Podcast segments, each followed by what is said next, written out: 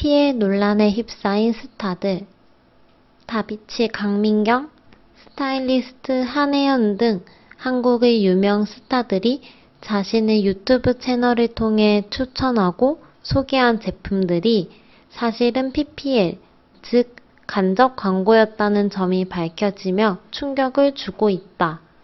직접 돈을 주고 제품을 구매한 것처럼 영상 속에서 추천을 했지만 사실은 협찬을 받아 광고를 하고 있었다는 것이다.